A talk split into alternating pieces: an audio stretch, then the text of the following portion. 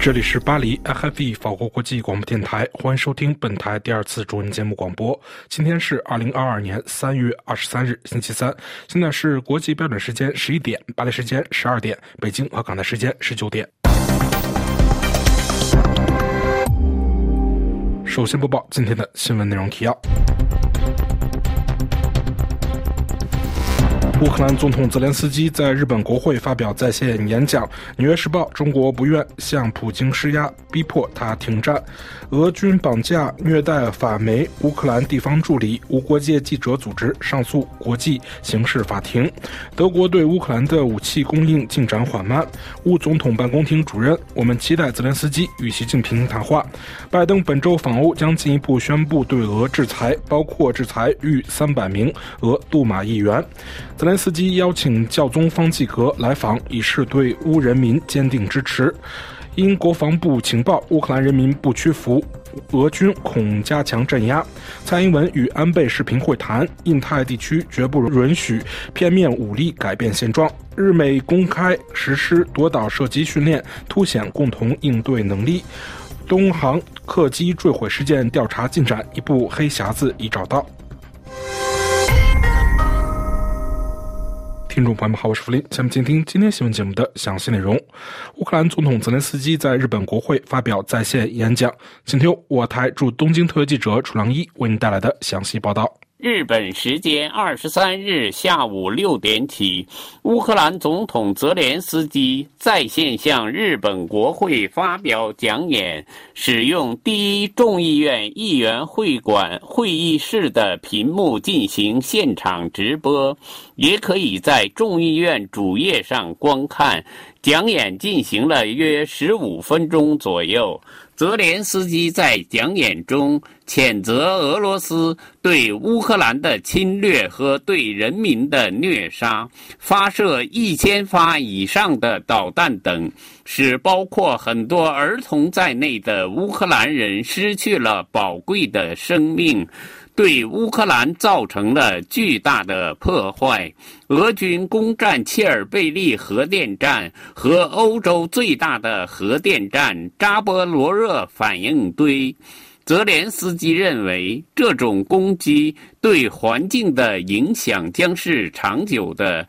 目前，俄罗斯正准备使用沙林等生化武器，带来更大的悲剧。泽连斯基感谢日本的支援，同时认为国际机构如联合国等没有发挥出应有的作用，应该进行改革。他在讲演中号召世界各国人民团结起来，保卫世界和平。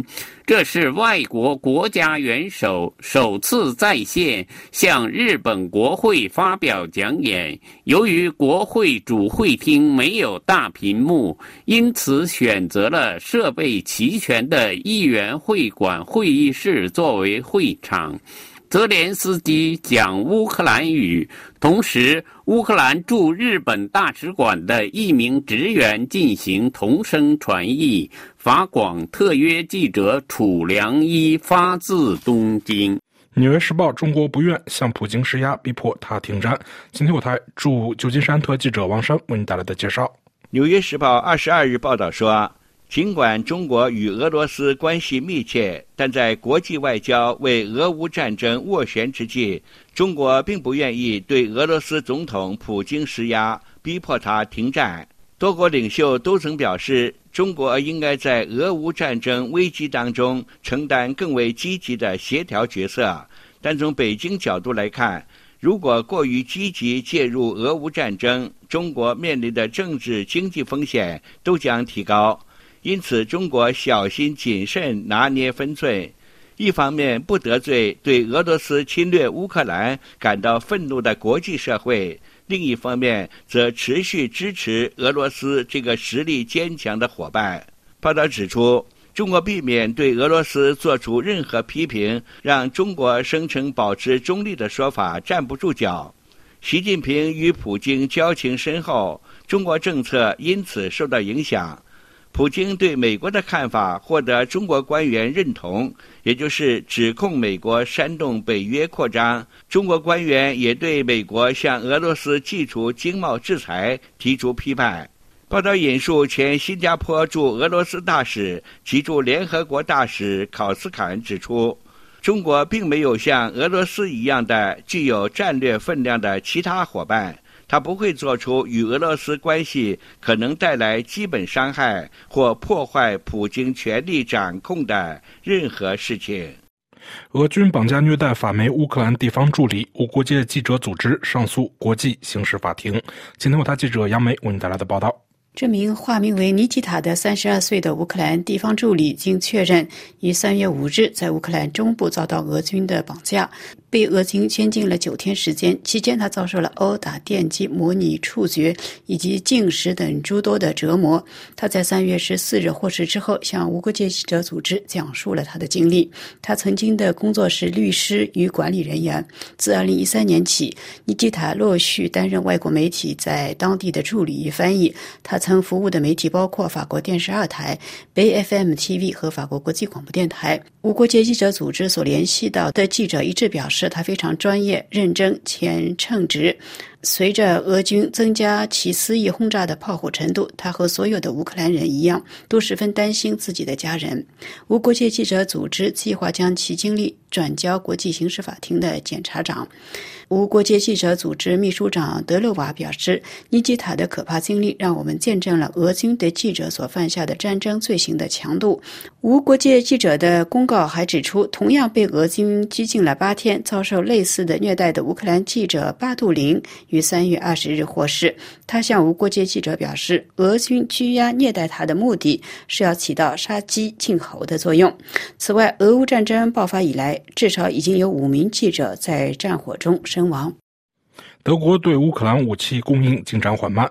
今天，有台驻伯恩特约记者丹兰为您带来的报道：俄乌战争继续是德国媒体关注的话题。就俄乌战争给德国能源政策带来的转变，威斯特法伦消息报写道：乌克兰战争迫使德国经济部长哈贝克和中东的酋长谈判能源供应，以迅速减少德国对普京政权的依赖。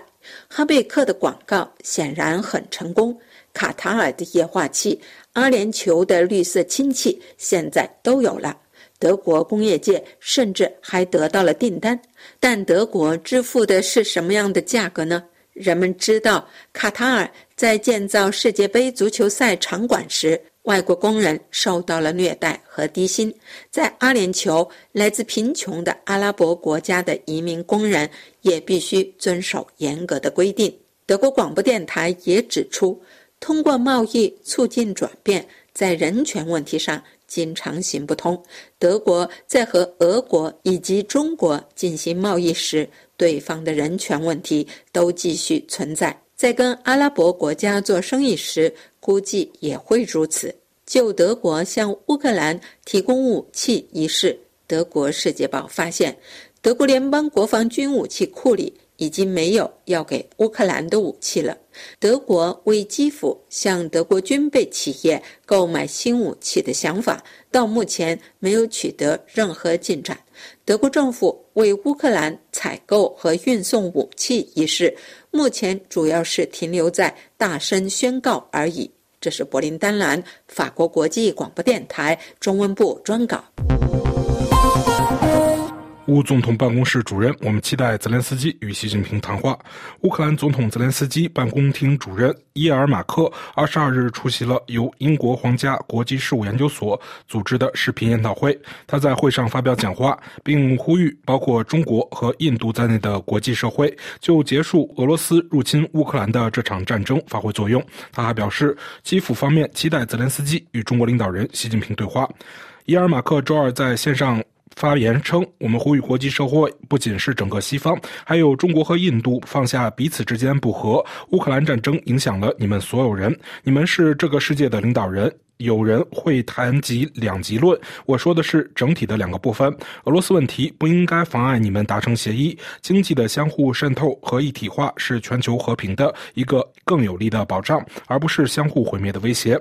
就当天所发表的演讲，伊尔马克还通过推特表示，查塔姆研究所演讲的另一个关键点：西方和东方的主要国家应该在。威慑俄罗斯的问题上达成一致。中国是世界上最强大的领导人之一，而基辅希望北京能在结束这场战争中发挥更突出的作用。我们期待泽连斯基和习近平的谈话。伊尔马克还提及，乌克兰吸取了1994年布达佩斯备忘录的可悲教训。我们已经为我们过去的错误付出了极其高昂的代价，我们不会再次重复这些错误。确保乌克兰就是确保世界。拜登本周访欧将进一步宣布对俄制裁，包括制裁逾三百名俄杜马议员。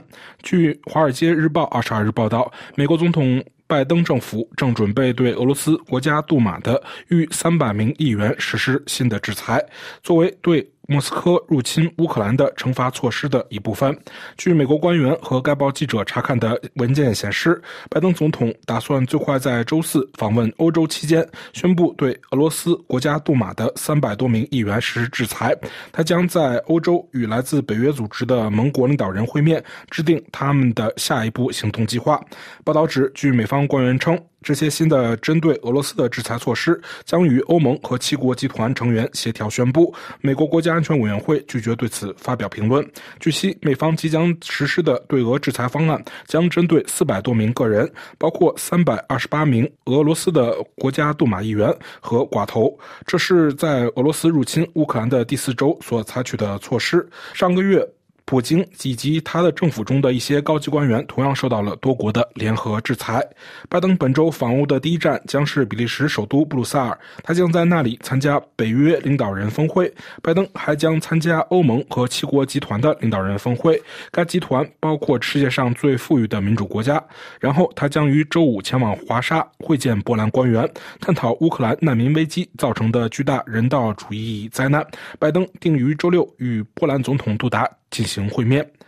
泽连斯基邀请教宗方济各来访，以示对乌克兰人民的坚定支持。乌克兰总统泽连斯基二十二日与教宗方济各进行了线上会谈。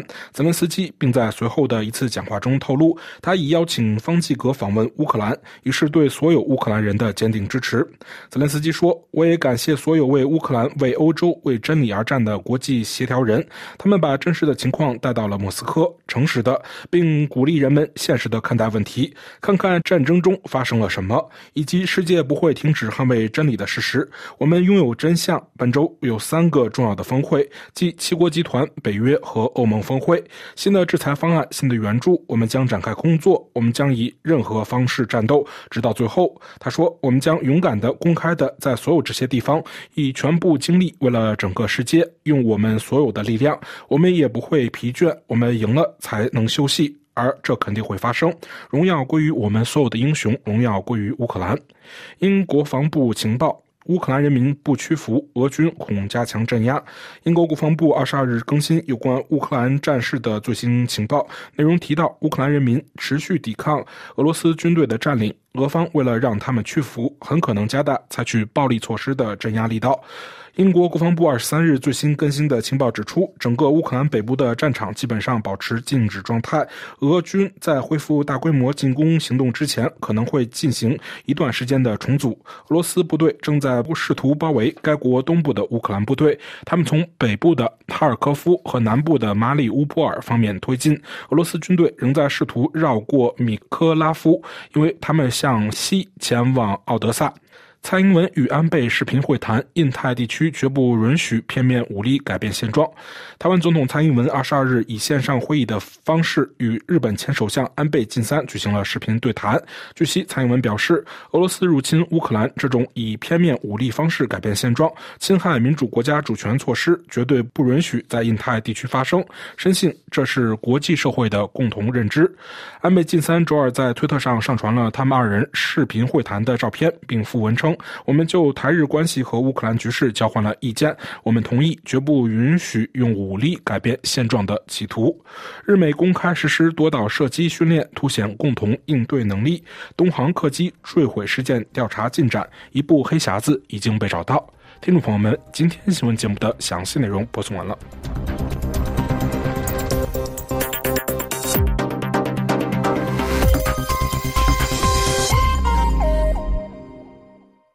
这里是 f 菲法国国际广播电台，接下来将是由杨梅为您带来的今日要闻解说。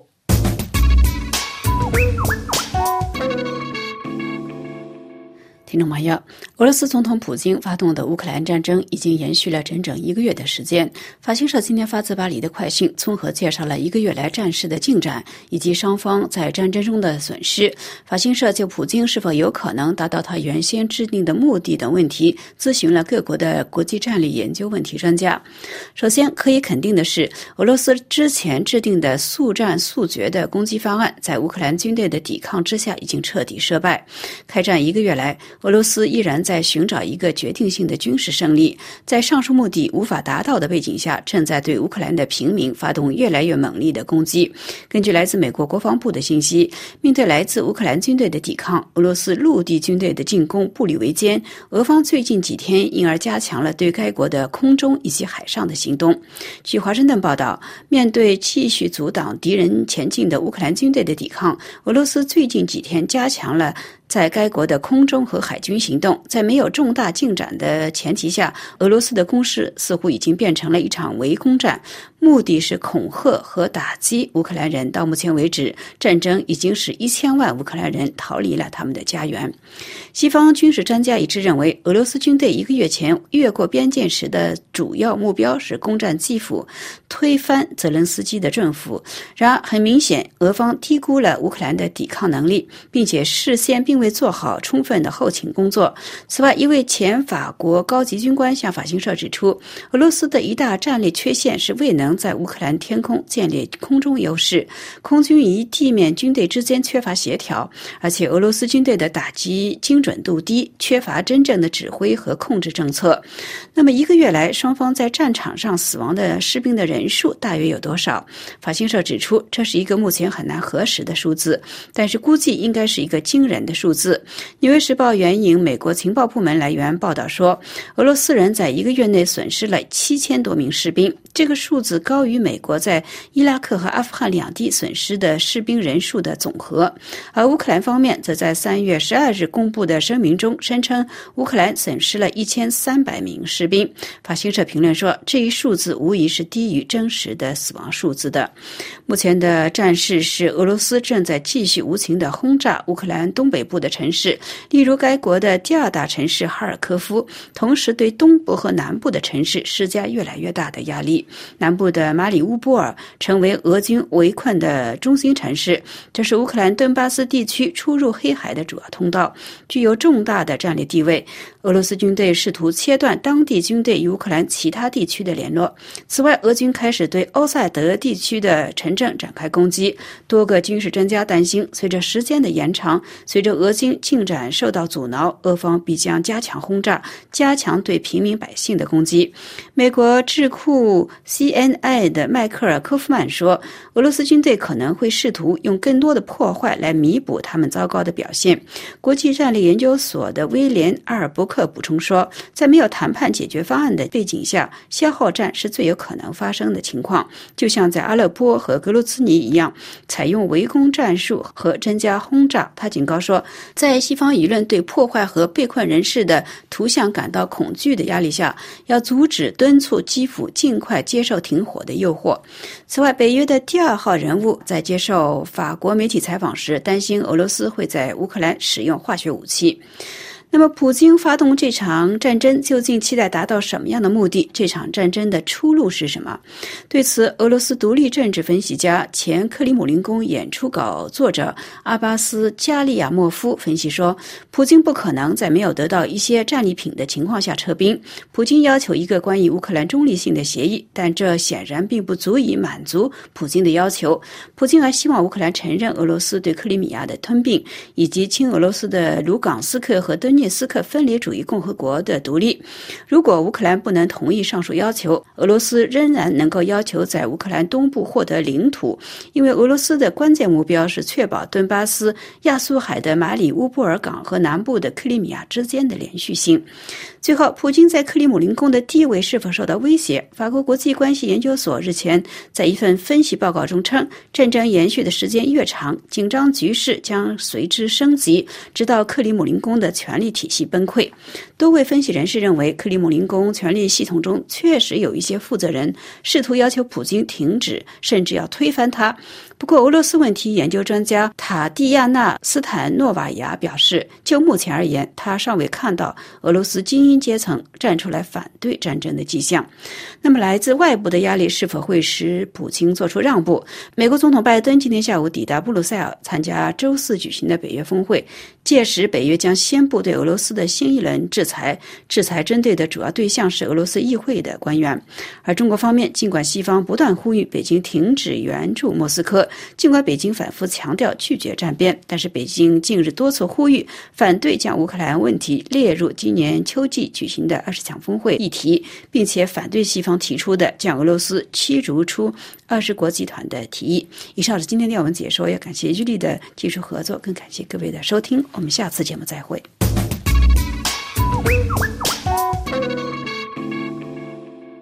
各位收听的是法国国际广播电台。接下来，请刘芳播报今天的法国报纸摘要。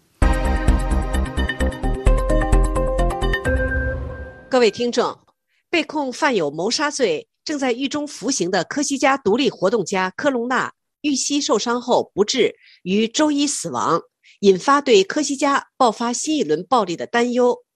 这是三月二十三日出版的《费加罗报》和《解放报》头版新闻焦点。十字架报继续关注乌克兰危机的话题。普京发起的入侵行动已整整一个月，导致乌克兰陷入全面混乱。回声报聚焦特拉斯电动汽车攻入欧洲，柏林工厂周二剪彩的消息。人道报则突出关注高额油价对民众购买力造成的影响。此外，费加罗报刊出两篇关于中国话题的报道。分别披露了香港疫情局势以及波音客机坠毁后的救援工作。面对疫情尚未得到有效控制的局面，香港顶级科学家周二发出呼吁，敦促港府在新一波疫情到来之前放弃北京推行的病毒清零政策，以避免香港这个金融中心成为永远封闭的港口。《费加罗报》指出，领导着一个专门研究病毒的专家团队的香港公共卫生专家梁卓伟指出，过去两个月是一段非常痛苦的经历，我们不能再继续等待。周一，香港特首林郑月娥宣布，四月一日起逐步放宽一些防控措施，却没有给出不出危机的具体路线图。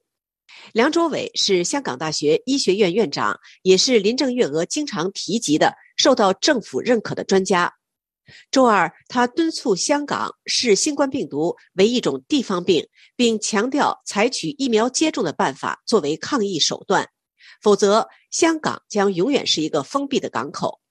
报道指出，这一主张相当于背离了中国的战略。就在上周，中国国家主席习近平仍然拒绝放松病毒清零的做法，宁愿对数千万人采取禁足措施。香港是全球人口最稠密的城市之一。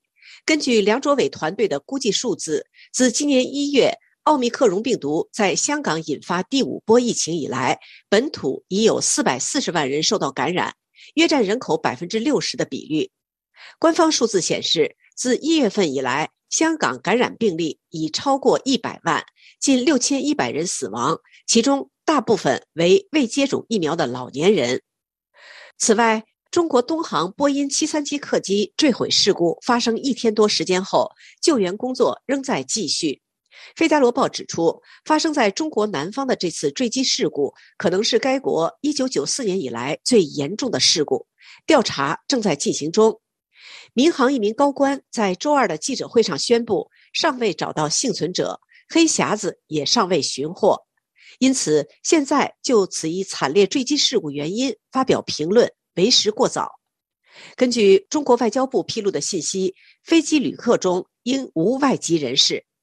报道说，中国媒体发布的图片显示，飞机坠落在一片灌木林中，周边除了一块标有航空公司标志的机翼外，还有其他一些无法辨认的碎片。一名救援人员向法新社表示，飞机在地面爆炸，随后起火，乘客的尸体和个人物品可能在大火中被完全烧毁。救援工作在无人机的协助下展开。但由于出事地带地形崎岖、植被茂密，为搜救工作带来较大难度。公立中央电视台周二播出的画面显示，身着迷彩服或白色大褂的救援人员背着担架和背包，在事发地附近的山丘上艰难地搜寻。在广州机场，乘客和机组人员的亲属受到工作人员的照料，七十多名心理学家也被派去进行心理疏导。这起空难事故可能是一九九四年以来中国民航最惨烈的一次事故。各位听众，以上是本台今天的法国报纸摘要节目，由刘芳选播，感谢收听。接下来是本台的特约记者专栏节目，今天是由楚良一主持的东京专栏，题目是日本为什么拒绝向乌克兰提供反坦克导弹。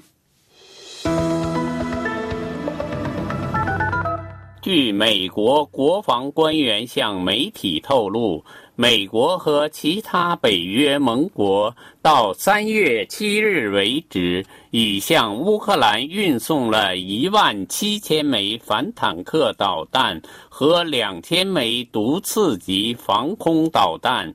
就是二战时战败国德国也向乌克兰提供了约一千枚反坦克导弹和五百枚毒刺级防空导弹。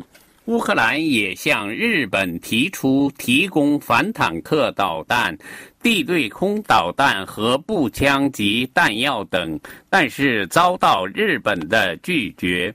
据说，乌克兰国防部长列兹尼科夫于二月底俄乌开战后。通过使馆管道向日本防卫大臣岸信夫提交了一份书面物资清单，寻求援助。要求援助的清单中有防弹背心、头盔、防寒服、卫生材料、应急食品，还有些武器装备，如反坦克导弹。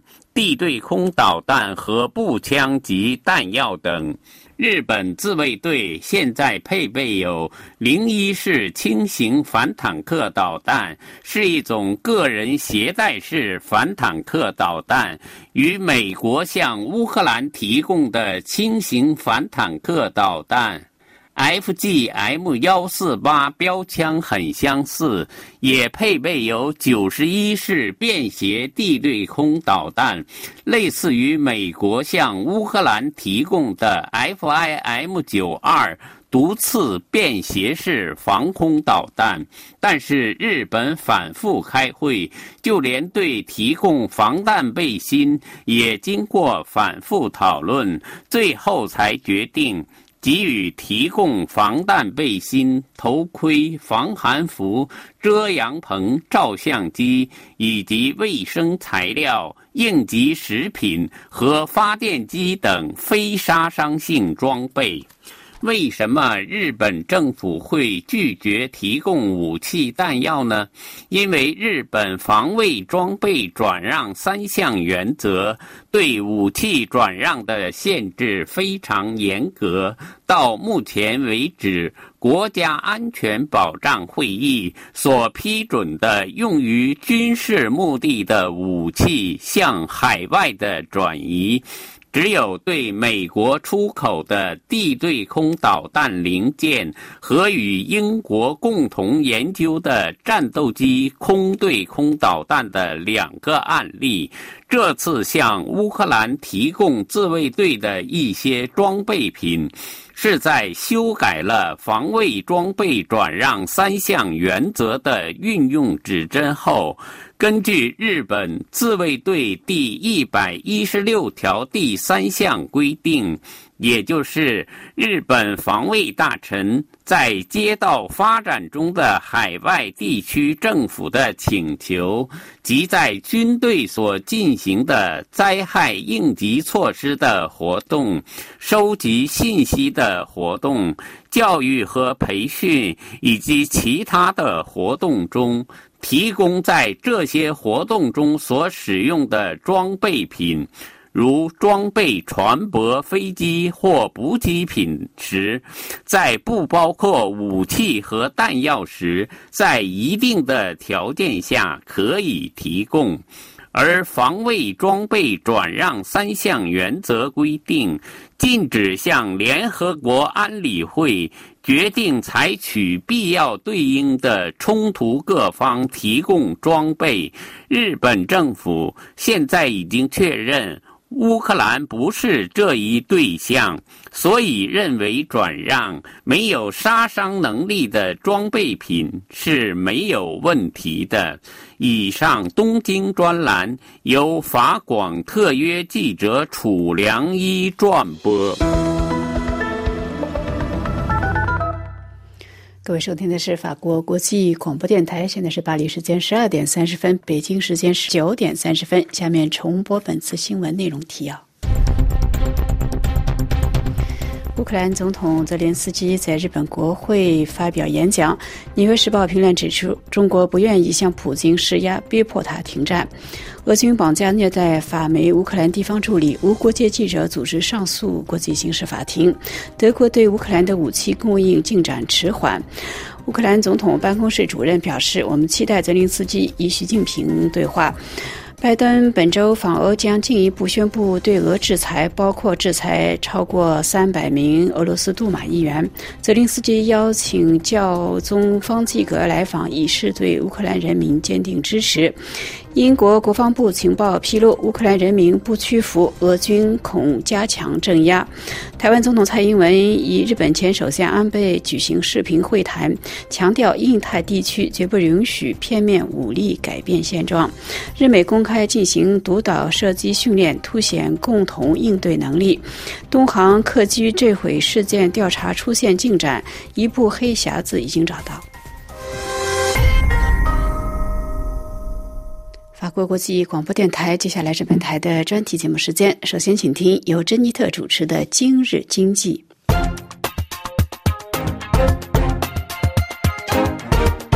各位听众，就在前阵子，中美因贸易问题争修不济，接着在乌克兰问题上，就中国是否能够联合西方联盟来抵制俄罗斯，也是争闹不休。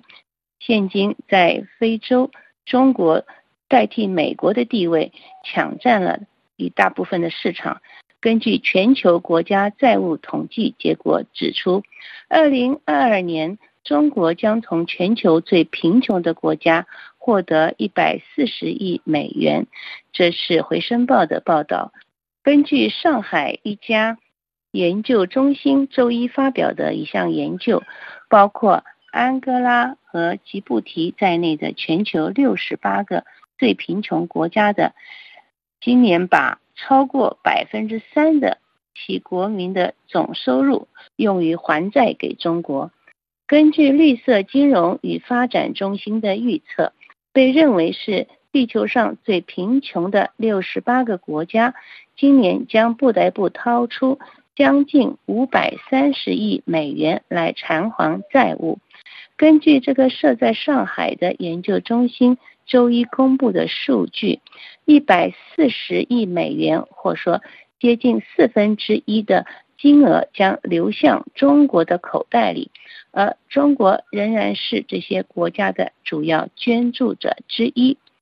二零二零年，中国做出了前所未有的姿态，支持二十国集团对世界最贫困国家的。减债减免计划，然后同意在二零二零年五月至二零二一年十二月期间推迟了约五十七亿美元他国对中国的债务偿还。因此，北京持有汤加群岛和吉布提债务的百分之五十五，老挝债务的百分之五十二，甚至柬埔寨百分之四十四的对中国的债务。而如果说中国不是最大的债权国时，但其拥有的债权永远不会落后于世界银行的放债金额。具体而言，到二零二二年，八个国家将不得不将其国民总收入的百分之二以上用于偿还对中国的部分债务。虽然安哥拉和吉布提在这个令人遗憾的名单中名列前茅，其债务分别相当于其国民总收入的百分之四点九，另一个吉布提是百分之三点九。但其他五个国家的债务则占其国民所得总收入的百分之二到百分之三之间，要来偿还给中国的债务。例如，汤加占了百分之二点八，老挝占了百分之二点八，马尔代夫占了百分之二点七，赞比亚占了百分之二点六，刚果共和国占了百分之二点四。还有萨摩亚群岛占了其国民所得总收入的百分之二点三，在非洲有八个国家被迫将从其国民所得中的百分之二以上用于偿还中国的债务。这些对脆弱的经济体来说已经是惊人的数字了，但这只是冰山的一角。到二零二零年底，全国六十八个最贫穷的国家。总共欠中国的债权人一千一百亿美元，一年当中就增加了百分之五，所以情况可以说是越来越严重，也引起国际社会的注意。各位听众，以上节目是由珍妮特为您主持的，感谢我们的法国同事居里的技术合作，同时更感谢您忠实的收听，我们下次节目再会。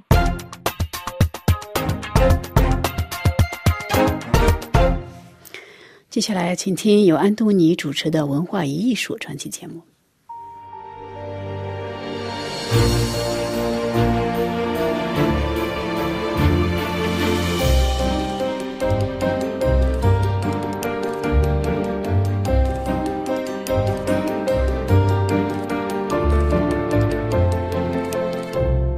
好，欢迎收听文化艺术。在今天的节目里边，我们要向您介绍乌克兰的汉学。乌克兰汉学学会会长科维典曾经在《汉风》杂志上对乌克兰早期的汉学的确立和发展做过专门的阐述。那今天我们就把科维典的研究介绍给听众朋友。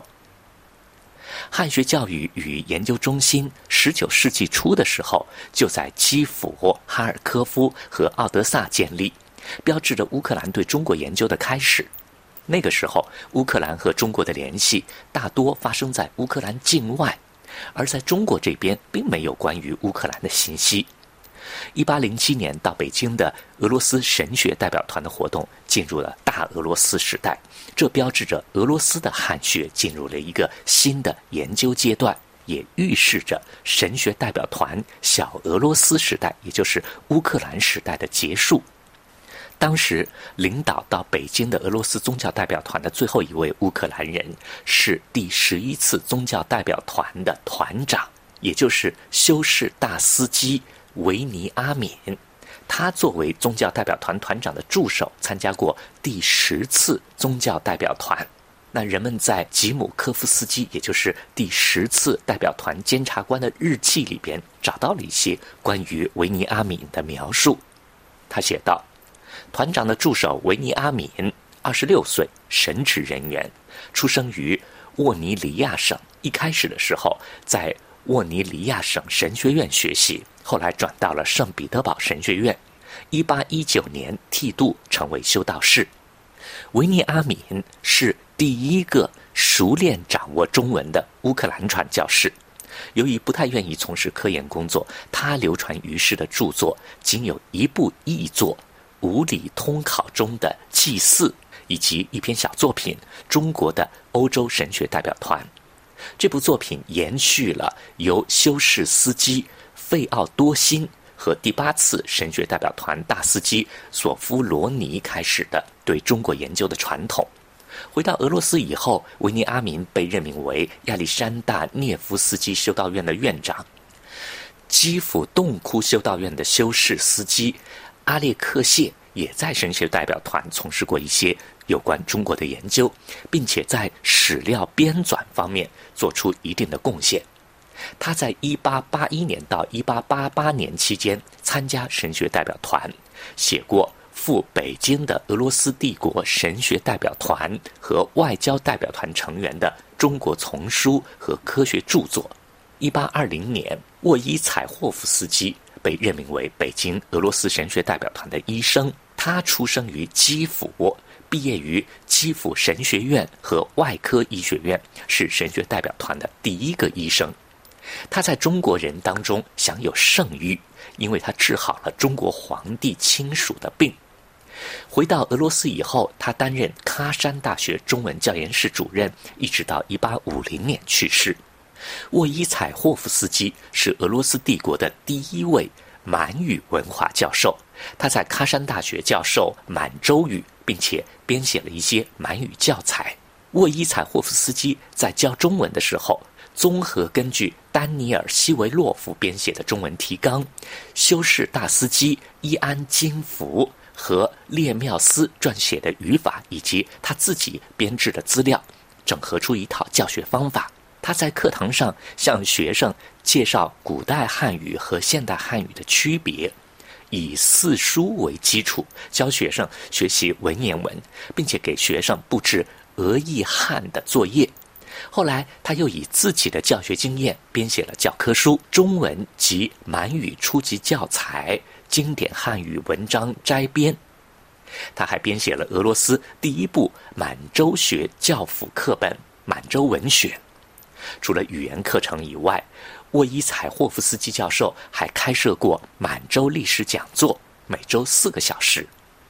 在北京的时候，他就开始编纂满汉俄词典，并且在喀山结束了这三卷本的词典的编纂工作。教授还在世的时候，喀山大学被获赠这部词典的手写本，但是并没有出版。即便是在他去世很多年以后，这部词典依然没有能够获得出版。弗伊科姆教授在他的喀山帝国学校亚洲语言研究进程及成果概述中证实了相关的事实。那在这个时期呢，乌克兰汉学其实刚刚形成，不过形成过程中也有两个互相矛盾的因素存在。一方面，乌克兰教士在赴北京的俄罗斯神学代表团中的作用在不断的降低；另外一方面，实用汉学开始形成，并且在二十世纪初的基辅显现出强劲的趋势。实用汉学的开始与到北京的俄罗斯神学代表团中的两名监察官吉姆科夫斯基和科瓦列夫斯基密不可分。这两位代表人物都出生在乌克兰，直到今天，对代表团中这两名监察官遗产的研究仍然是不够充分的。斯卡奇科夫曾经指出，两名监察官在某种程度上促进了对中国的研究，他们的外交特点在中俄关系中发挥的作用，他们每个人为俄罗斯汉学发展所做出的贡献，这一切都值得专门研究。吉姆科夫斯基一七九零年出生，一八七五年去世。出生在波尔塔瓦省，也就是今天的乌克兰切尔卡瑟州佐拉多诺什斯基县。他是俄罗斯外交家，出身贵族。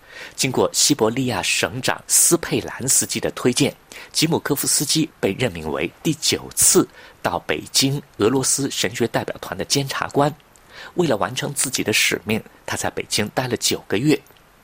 那这次任命决定了吉姆科夫斯基的研究兴趣，他也因此认识了大司机伊阿钦特，也就是第九次赴北京的俄罗斯神学代表团的团长。和大司机的交流让吉姆科夫斯基开始研究中国，两个人也成了好朋友。这对大司机伊阿钦科而言有非凡的意义。神学代表团工作结束以后，伊阿钦特被指控没有认真的履行团长的职责，遭到逮捕并被流放。吉姆科夫斯基在施林克的协助下，不仅帮助伊阿钦特重返科学工作，而且支持他出版书籍。吉姆科夫斯基由中国返回圣彼得堡以后，在由卢缅采夫伯爵所创建的东方学研究学术圈中发挥了重要作用。他还是作品审查委员会的成员，负责审查到北京的俄罗斯神学代表团团员的作品。也可以从这个角度证明吉姆科夫斯基是熟知汉学文献的。一八二三年一月二十一号，根据尼古拉一世的命令，吉姆科夫斯基在北京收藏的中文。满文和蒙古文的书籍被转交到伊尔库茨克，用来成立东方语言班。吉姆科夫斯基在返回俄罗斯以后，完成了若干汉学研究工作，其中最主要的研究成果是三卷本1820年和1821年经蒙古到中国的游记，一共有一千两百三十页。1824年在圣彼得堡出版。这部著作令人振奋，他将基础科学研究和引人入胜的游记描述结合起来，也许是他取得巨大成功的原因。这本书后来被译成英文、法文和德文，书中生动地向19世纪的读者讲述了中国和蒙古人生活的各个方面，讲述了游客所见到的中国的文物、传奇、英雄，北京到恰克图的商路。以及关于东突厥、西藏和朝鲜的一些情况，当时俄罗斯的北方档案、北极星等著名的报纸都给予高度评价。尽管这本书用作学术研究已经有些过时，但它还是有一定的价值，因为书中记录了丰富的地理、种族、民俗和历史资料。历史学家卡尔尼洛维奇认为。吉姆科夫斯基的这部作品堪称是一部具有欧洲水平的研究范例。一九一二年，俄罗斯人民词典说，这部作品呈现了关于中国最完整的、最详尽的信息。中国研究对吉姆科夫斯基的重要性，也可以从他书中的第一句话得到证实：“命运以罕见而难忘的经历装饰了我的生命，我看到了中国。”好了，各位，以上听到的是文化艺术，向您介绍了乌克兰汉学学会会长科维典对早期乌克兰汉学的阐述。感谢您的收听，再会。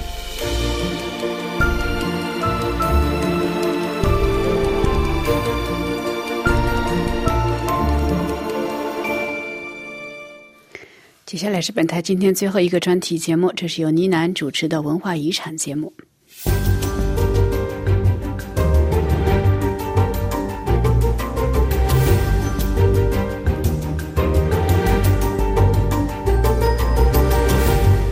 位听众朋友，大家好！今天我们的文化遗产节目当中，一起来关注巴黎圣母院在修复过程当中挖出了重大的考古发现。二零一九年的春天，巴黎圣母院遭遇了一场近乎毁灭性的大火。此后，评估和修复工作正在紧锣密鼓的进行当中。巴黎圣母院预计在二零二四年得以重新对世人开放。但是几天之前，法国的考古学家在巴黎圣母院的下方意外的发现了几座墓葬和一个牵制的石棺。根据考古学家的初步评估，这个石棺很有可能可以追溯到十四世纪，也许它属于当时的一个非常尊贵的大人物。在本期文化遗产节目当中，让我们走进施工当中的巴黎圣母院，一探究竟。这场意外的考古发现起源是这样的：巴黎圣母院的重建工程小组正准备安装巨大的脚手架，以便于重建火灾当中受损毁的教堂尖顶。而脚手架的安装工作需要他们去检测地面的稳定程度，进行预防性的挖掘工作。就在检测地面稳定程度和进行预防性挖掘的这个过程的时候，他们发现了一个十九世纪的地下供暖系统，而本次的重大发现，这一铅制石棺就在这一地下供暖系统之间静静的躺着。这一墓葬当中有着完整保存下来的铅制人形石棺，专家们初步判断认为，这具石棺是在一三零零年左右为一位法国高级的政治人物所制作的，时间大概是在大教堂建成之后的一个世纪。除了墓葬之外，在大教堂的下方，施工队还发现了一些彩绘的雕塑元素。这些元素被确定是十三世纪原始十字屏风的一部分。这种屏风在欧洲的古代用途是将祭坛区域和中殿分隔开来，属于一种建筑元素。三月十五日，考古学家已经开始仔细清理和挖掘施工队从巴黎圣母院地下挖出的雕塑，这当中包括一对经过良好雕琢的人类手部雕塑。还有一个留着胡须的男人的半身像和一些蔬菜形状的雕塑已经被移除了，这些雕塑的表面仍然残存着当时涂上去的颜料色彩。有关牵制人性石棺，专家们已经开始用微型的内窥镜摄像机来探视牵制石棺的内部，发现这一石棺似乎被泥土和石头的重量所压得扭曲了。首席考古学家克里斯托夫·贝斯尼尔表示：“你可以在牵制人形石棺的里面瞥见一块块的织物头发，尤其是头部上方被放置的树叶制作的一个枕头。”这是一种宗教领袖被埋葬的时候的一个众所周知的内容物。贝斯尼尔解释说，这些植物元素仍然存留在石棺内部的事实，意味着石棺内部的环境，包括尸身，都处于非常良好的保护状态。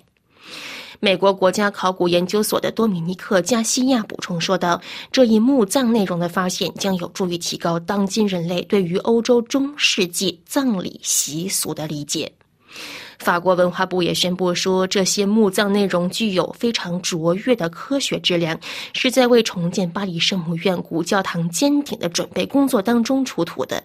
不过，尽管这一考古发现令人倍感兴奋，但是考古学家们的手头的时间正在悄然流失，留给他们的时间其实很短暂，因为他们的团队被要求在今年的三月二十五日之前完成研究工作，因为之后恢复巴黎圣母院的重建项目就要继续展开了，否则就有可能赶不上二零二四年重新对外开放这一预期对社会做下的承诺。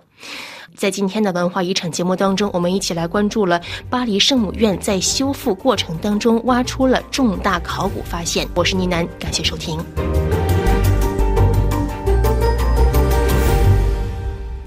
各位收听的是法国国际广播电台，下面最后一次重播本次新闻内容提要。乌克兰总统泽连斯基在日本国会发表演讲。《纽约时报》评论指出，中国不愿意向普京施压，逼迫他停战。俄军绑架虐待法媒乌克兰地方助理，无国界记者组织上诉国际刑事法庭。德国对乌克兰的武器供应进展迟缓。乌克兰总统办公室主任表示：“我们期待泽连斯基与习近平谈话。”拜登本周访欧，将进一步宣布对俄制裁，包括制裁逾三百名。俄罗斯杜马议员泽连斯基邀请教宗方济各来访，以示对乌克兰人民坚定支持。英国国防部情报披露，乌克兰人民不屈服，俄军恐加强镇压。蔡英文以。日本前首相安倍视频会谈，强调印太地区绝不容许片面武力改变现状。日媒公开进行独岛射击训练，凸显共同应对能力。东航客机坠毁事件调查出显进展，一部黑匣子已经找到。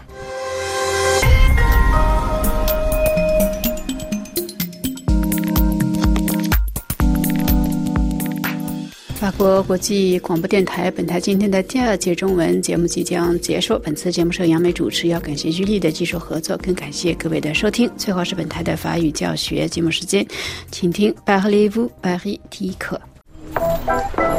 Parlez-vous Paris Parlez-vous Paris Parlez-vous Paris Bonjour, je m'appelle David Angelo. J'ai 34 ans, je suis originaire du Soudan, qui est le Sud-Soudan maintenant, et je suis prof d'anglais et musicien. Ah, ça fait 4 ans que je suis à Paris, je suis jamais monté euh, dans le Tour Eiffel, j'ai pas eu l'occasion, donc je voudrais bien savoir qu'est-ce que ça donne de hauteur, qu'est-ce qu'on voit? David 是一位来自南苏丹的英语教师，他在巴黎已经居住了四年，但却从来没有登上过巴黎最著名的建筑物埃菲尔铁塔 La Tour Eiffel。今天我就与他约在埃菲尔铁塔下见面。Bonjour David. Bonjour. Ça va Ça va bien. Là, on est juste en dessous de la Tour Eiffel. C'est le monument par excellence qui symbolise Paris. hein. Donc, euh, quand on dit Paris, tout de suite, on imagine, on voit le Tour Eiffel. 毫无疑问，埃菲尔铁塔是巴黎的象征。不过，正像大多数巴黎人，David 一看铁塔下的长龙就发怵。David 很走运，今天我们将乘工作电梯上铁塔，准备出发。Ça va vite。 我们要在二楼与向导 Monsieur Laboudet 见面，他是一位城市艺术发烧友，他将对铁塔下的景观做详细解读。Waouh, magnifique. 哦，景色太壮观了 Waouh, super. 啊！这位就是 Monsieur Labaudet。 Bonjour. Bonjour. Enchanté. Moi aussi. Je vous présente David qui vit à Paris depuis 4 ans, mais qui n'est jamais monté en haut de la Tour Eiffel. Alors, on va refaire ça ensemble. hein. C'est l'occasion finalement qui se présente. Monsieur Labaudet 是城市步行协会成员 Promenade Urbaine 协会为游客提供导游观光，他对埃菲尔铁塔的历史了如指掌。 À quelle occasion a été construite euh, la Tour Eiffel C'est à l'occasion de l'exposition universelle de 1889 que le comité d'organisation a demandé une tour à cet emplacement. Et on a choisi le projet de Gustave Eiffel. 铁塔是为迎接1889年世界博览会兴建的。其实当年还有很多设计方案参与竞争，比如一座可以照亮整个巴黎的巨型灯塔。 但最终被选中的是建筑师古斯塔夫·埃菲尔的设计方案。La tour Eiffel a été faite pour se montrer et pour montrer l'exploit technique qu'elle constituait, les, les avancées de la technologie du métal. Et en plus, le fait d'aller si haut, elle a, elle a été quand même, pendant une bonne quarantaine d'années, l'édifice le, le plus élevé de, euh, de la Terre, du monde. 当年兴建埃菲尔铁塔的主要目的是为展示工业革命时代的技术成就。在接下来的四十年间，铁塔一直是世界最高建筑，直到纽约克莱斯勒大厦出现。Est-ce que euh, le reste de Paris a été construit par rapport au Tour Eiffel ou il n'y a pas de lien La tour Eiffel a pris place dans un paysage parisien déjà bien ancré et évidemment, il lui a donné une originalité très particulière. 不，David，巴黎城不是围绕埃菲尔铁塔兴建起来的。c'est qu'il y a l'école militaire sur la rive gauche, il y a le palais du Trocadéro sur la rive droite, et on a placé la tour Eiffel en fonction de ce qui existait déjà. 埃菲尔铁塔就伫立在塞纳河左岸的军事学院 （L'École Militaire） 和右岸的 Palais du Trocadéro，也就是现在的夏约宫之间。它的确有点鹤立鸡群。 Euh, C'était quoi la réaction des gens à l'époque euh Alors, il est vrai que euh, à l'époque, dans les années 1880, un certain nombre de gens ont détesté cette tour Eiffel. Pourquoi Parce que cette tour Eiffel, eh, ils la pensaient absolument pas harmonieuse avec le reste de Paris. 十九世纪八十年代时，很多人觉得这个庞然大物很恐怖，纷纷提出抗议，因为它与巴黎其他古典建筑风格根本不搭调。 et ce qui est étonnant, c'est qu'aujourd'hui, c'est précisément ce contraste énorme avec le reste de Paris qui fait son intérêt.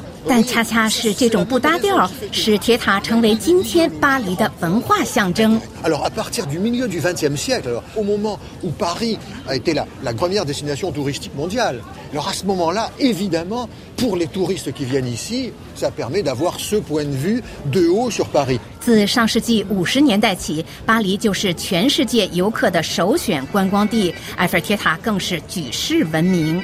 Si la tour Eiffel est une incitation à ce qu'on aille dans tous ces quartiers tellement différents de Paris, alors c'est très bien. Monsieur Labaudet 认为，登高远眺城市名胜古迹能激发人们做深度参观的欲望。 Alors David, d'ici on a une superbe vue sur Paris. Ça change un peu notre perception de la ville, non Bien sûr, comme ça on voit mieux Paris, on voit les, les grands axes et les lieux euh, importants de la ville. 从这个高度俯视全城，更能看清城市的整体布局。 Monsieur l a b o u d e t t 将为我们细说巴黎的主干道和名胜古迹。大卫的今后在巴黎就不会迷路了。啊，c'est super。